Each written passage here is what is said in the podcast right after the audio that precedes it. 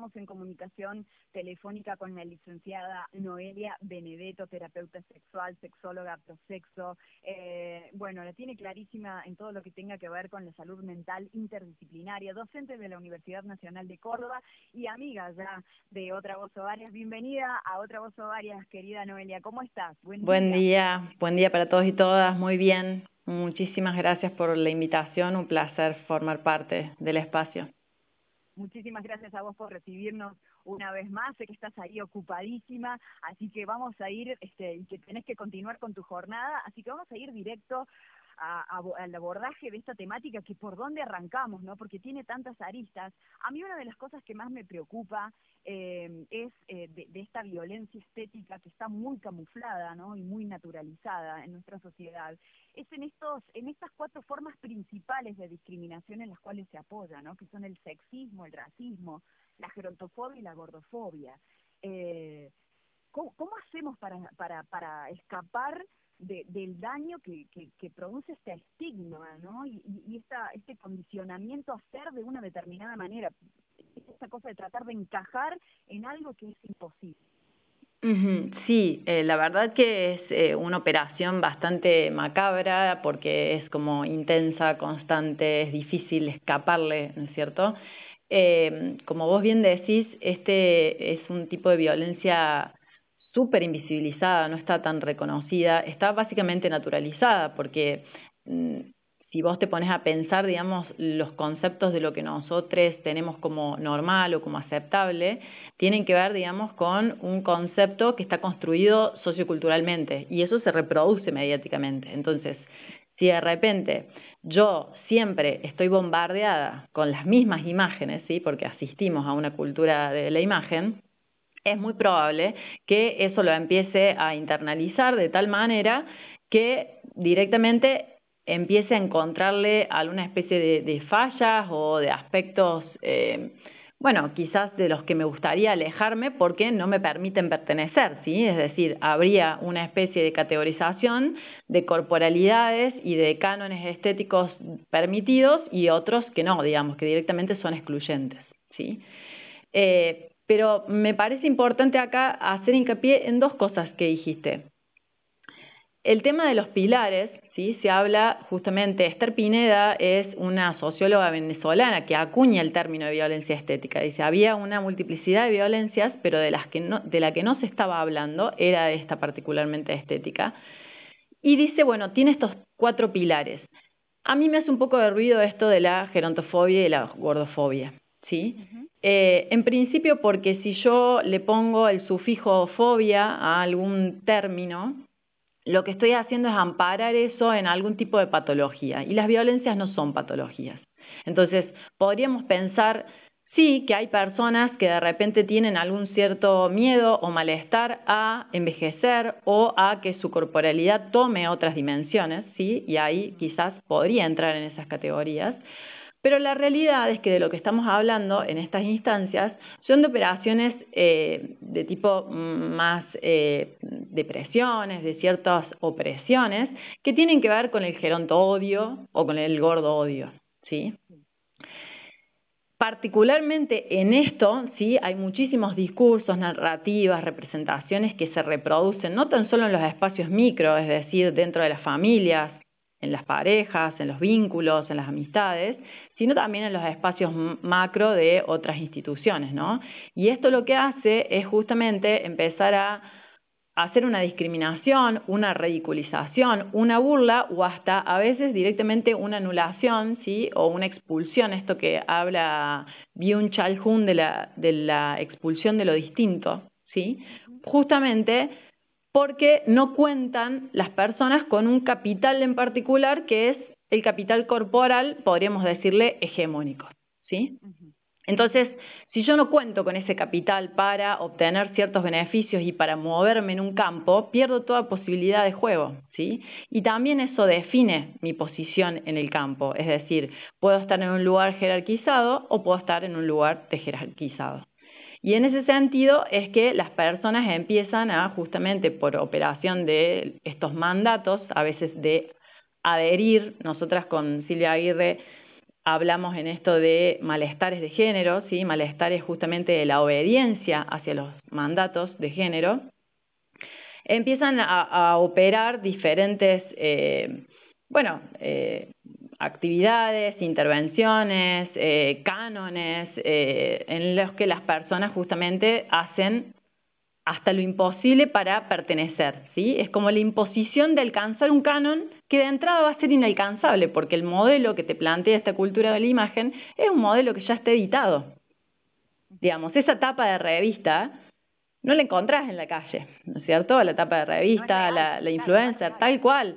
Esto que eh, justo encontré un, pasaje de Despentes que a mí me, encanta desde de King Kong, que dice, el ideal de la mujer blanca, atractiva pero no, bueno, no sé si se puede decir la palabra, pero no puta, bien casada pero no relegada, que trabaja pero sin ser muy exitosa, para no humillar a su hombre, flaca pero no neurótica con la comida, que sigue indefinidamente joven sin que la desfiguren los cirujanos estéticos, que se siente plena con ser mamá pero no es acaparada por los pañales y los deberes de la escuela, buena ama de casa pero no sirvienta tradicional, culta pero menos que un hombre, esta mujer blanca, feliz, que nos ponen siempre frente a los ojos, que deberíamos esmerarnos para parecernos a ella, más allá de que parece aburrirse mucho por poca cosa, de todas formas nunca me la crucé, en ningún lugar. Creo que no existe.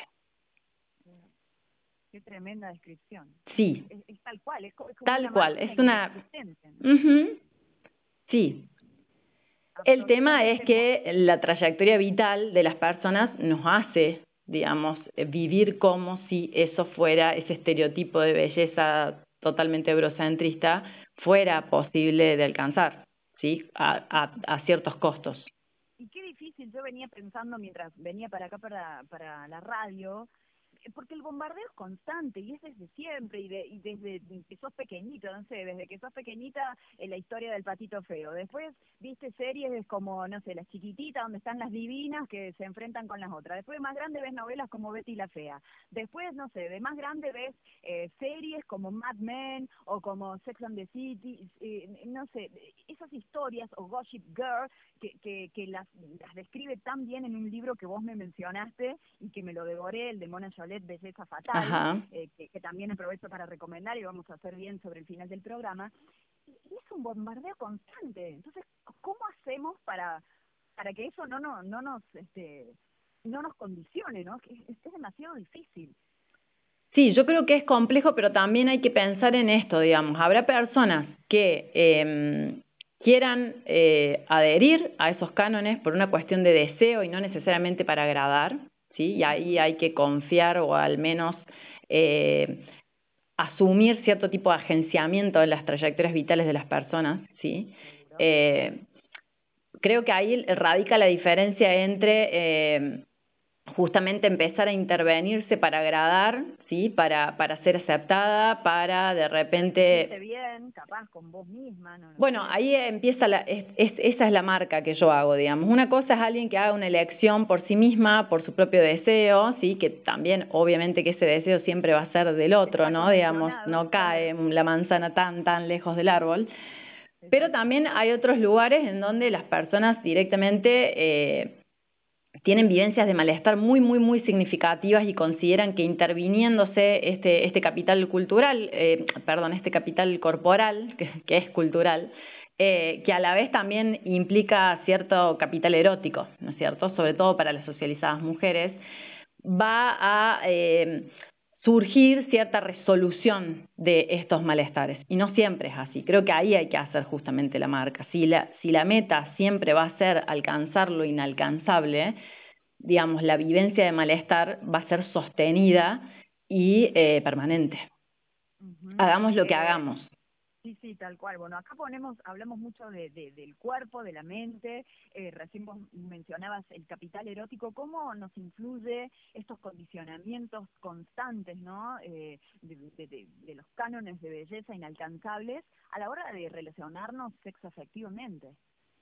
Bueno, ahí ese es un punto, digamos, muy álgido en el tema de, los vínculos y también en el tema de la exposición de lo corporal en de repente una actividad sexual también propiamente dicha, ¿no? Digamos, porque hay muchísimas dificultades sexuales, por ejemplo, que están relacionadas a ciertos complejos, ¿sí? Con las corporalidades. No tan solo en las socializadas mujeres, sobre todo en las socializadas mujeres, pero no tan solo en ellas. Pensemos, por ejemplo, en esto del passing que se le, que se le pretende al colectivo LGTBQI+, ¿sí? De decir, de pasar como una persona cis, ¿no? Digamos, de que no se te note. Ahí también hay una opresión de cierto estereotipo y esto claramente que a veces genera desde inhibiciones, angustias, malestares, eh, no poder conectarnos con el propio placer, desconectarnos eh, mentalmente en alguna situación, creer que no soy suficiente, ¿sí? creer que de repente empiezo, mi valor empieza a depreciarse, ¿sí? sobre todo en esta cuestión de eh, la edad, y ahí esto del, del edadismo que se plantea, y también en la cuestión de que el buen sexo, por así decirlo, o el buen disfrute del sexo está relacionado a cierta corporalidad que responda a estos cánones hegemónicos. Bueno, de hecho, eh, mucho comportamiento sexual también eh, está condicionado a través de la pornografía, que, que bueno, por, muchísimo tiempo ahora hay, hay como más variedad, ¿no? Hay, hay una pornografía un poco más este, flexibilizada, más diversa, eh, pero también hemos copiado muchas veces la pornografía netamente patriarcal que apunta al goce masculino como un modelo, ¿no? También eh, absolutamente inalcanzable porque hay posturas, hay cuerpos este, que, son los modelos a seguir que, de alguna manera son como los, códigos de, comportamientos establecidos para, para ser exitoso, ¿no? En, ese sentido, o para pertenecer al grupo de los que se destacan, o al grupo de los que todavía siguen siendo productivos o reconocidos o aceptados por, por la sociedad más que nada capitalista, ¿no? Bueno, es que ahí empieza la operación, ¿no? Digamos, esto está puramente relacionado con el capitalismo. De hecho, estamos hablando de un capital corporal, ¿no es cierto? Ese capital corporal como dice Bourdieu, es transmutable, es decir, todo lo que tenga que ver con un capital eh, corporal también se puede transformar o se puede eh, expresar en lo que tendría que ver, por ejemplo, el acceso a ciertos privilegios de capitales económicos. Y a la vez, para sostener ese capital corporal, es decir, mi imagen, también tengo que tener una inversión del orden del capitalismo, ¿no? Eh, cuando vos decías esto de, los diferentes pornos, bueno, no hay que en principio tener una postura de totalmente demonizar el porno. Yo creo que hay un porno que es bastante interesante y que suma, digamos, en esto de diversificar las corporalidades y las imágenes que tenemos, que tiene que ver con el porno ético o también en algunos sectores hay muy buen porno feminista que se opone o en oposición, digamos, al este porno mainstream, que básicamente tanto en, en imagen, en estética, en dinámica y en métricas, bueno, es bastante frustrante, ¿sí? genera, mm, perpetúa muchísimos malestares en, las subjetividades de las personas que obviamente siempre eh, sienten que no dan la talla porque lo consumen justamente como un producto a modo de tutorial. ¿No? De decir, bueno, a ver, ¿cómo puedo hacer esto? ¿Cómo puedo replicar esto? Más que un producto a lo mejor que tenga que ver con el entretenimiento o algún tipo de disfrute por último, no he querido porque se nos vienen eh, las noticias, sé que es un tema que da para, para hablar un montón, es, la primera vez que lo abordamos, así que seguramente en otras jornadas vamos a estar este, tocando nuevamente esta temática, pero me interesa mucho hacer hincapié en, esta, en la importancia de diferenciar esto de, de, diferenciar lo que es ser de lo que es parecer, ¿no? Eh, cuánta importancia que le ponemos a esto de la apariencia. Eh, lo hacemos más que nada por una cuestión cultural, por pretensiones culturales. Sí, hay un condicionamiento cultural. A ver, una imagen hegemónica es un salvoconducto que implica el acceso a un montón de privilegios. ¿sí? Entonces, no, no es eh, ingenuo, ¿no? Pero también tenemos que pensar en esto, digamos, el agenciamiento de personas que quieran trabajar su capital estético, ¿sí? O su capital erótico. De repente, no sé, pensemos en eh, personas que vivan de esto, ¿no? Del trabajo sexual, de la producción de contenidos, ¿sí? Porque si no pareciera que, eh, pensaba ayer esto en el término de una persona que se somete a una intervención quirúrgica. ¿Por qué él somete? ¿Por qué alguien no podría querer acceder a una intervención, ¿no? digamos, o atravesar por una? Pero ya el somete nos pone en condición de víctimas de decir, bueno, a ver, bueno, eh, Naomi Wolf en esto dice, en el mito de la belleza, dice, bueno, la, operación de imposición funciona como un sedante para las mujeres, para las socializadas mujeres, que les impide el ejercicio político. ¿Sí? En esto de eh, que hay un estereotipo al que responde que tiene que ver con una construcción patriarcal y que todas las intervenciones que hay para hacerse sobre la corporalidad o la estética implican un mandato de confinamiento, es decir, hacerlas en el espacio privado, lo cual te quita tiempo para desempeñarse en el espacio de lo público, ¿sí?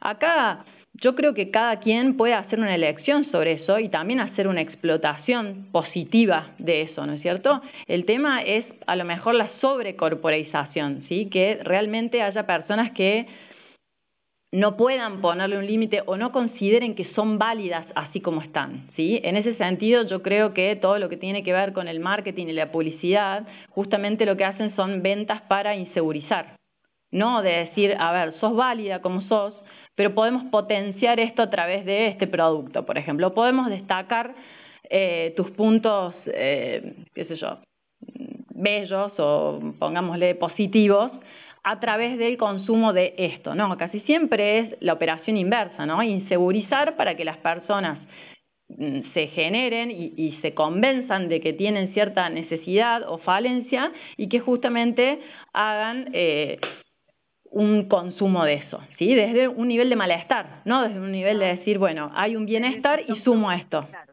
de decisión propia, pero lo bueno es siempre tener la información, ¿no? Para tratar de estar, digo, advertidos de, de que vos accionás porque vos lo querés. Tal cual. también en cierto modo sabemos que siempre estamos todos condicionados, ¿no? Porque Seguro. nos vestimos de este modo, bueno, nos vestimos porque nos vestimos así y porque existe el jean, capaz que yo, no sé, eh, elegiría, si, no sé, ponerme cualquier otra cosa debajo si no existiese un jean, me lo pongo porque ya está inventado y todo el mundo lo usa. Eh, elijo ponerme el jean, pero también siempre hay como un cierto condicionamiento, pero como decís, es, es interesante esta lectura, ¿no? De, de, de no cerrarnos a, a, a no sé, acceder a situaciones donde podemos transformar nuestro cuerpo y hacer con él eh, lo que lo que deseamos, porque en definitiva ese es el derecho que, que, estamos promoviendo, ¿no? La libertad de decidir sobre nuestros cuerpos. Claro, es que esto puede verse o bien como una herramienta funcional para el goce de la persona o bien como un mecanismo de control, ¿sí? Pero en el punto este hay que pensar, digamos, que hay que tratar de correrse de este lugar de, de, o correr a las socializadas mujeres del lugar de víctimas como si fuésemos colonizadas por espejitos, ¿sí? De colores que básicamente, bueno, lo que produzcan o lo que ganen o el dinero al que accedan lo van a utilizar para esto, ¿sí? Para ser aceptadas por, acá también se cruzan muchas cuestiones del mito del amor romántico, ¿no? Digamos, porque también el capital estético hace, o al menos se sostiene esa representación de que permite el acceso a eh, ciertos eh, vínculos eh, hegemónicos, ¿sí? Entonces, en ese punto creo que, que bueno, que también hay que, hay que pensar en que hay personas que quieren intervenirse, que lo deseen, digamos, como esta frase de la película de Almodóvar, de Todo sobre mi madre, que cuando la agrado dice que eh, una es más, algo así como una es más genuina cuanto más se acerca a la versión que quiere de sí misma, ¿no? Bueno, claramente que hay, hay cosas para, para cuestionar en ese discurso, pero también hay que pensar en el agenciamiento. Exactamente, exactamente. Eh, Noelia Benedetto, muchísimas gracias por, por esta charla eh, y bueno, por, por estar siempre este, apoyando a, este programa. Muchas gracias. No, gracias a usted por la invitación, la verdad, como siempre, un placer para mí formar parte y un, un placer ser entrevistada por vos. Así que bueno, saludos a toda la audiencia y que tengan un hermoso domingo. Igual para vos, un abrazo. Adiós. Hasta pronto. Noelia Benedetto, que... que...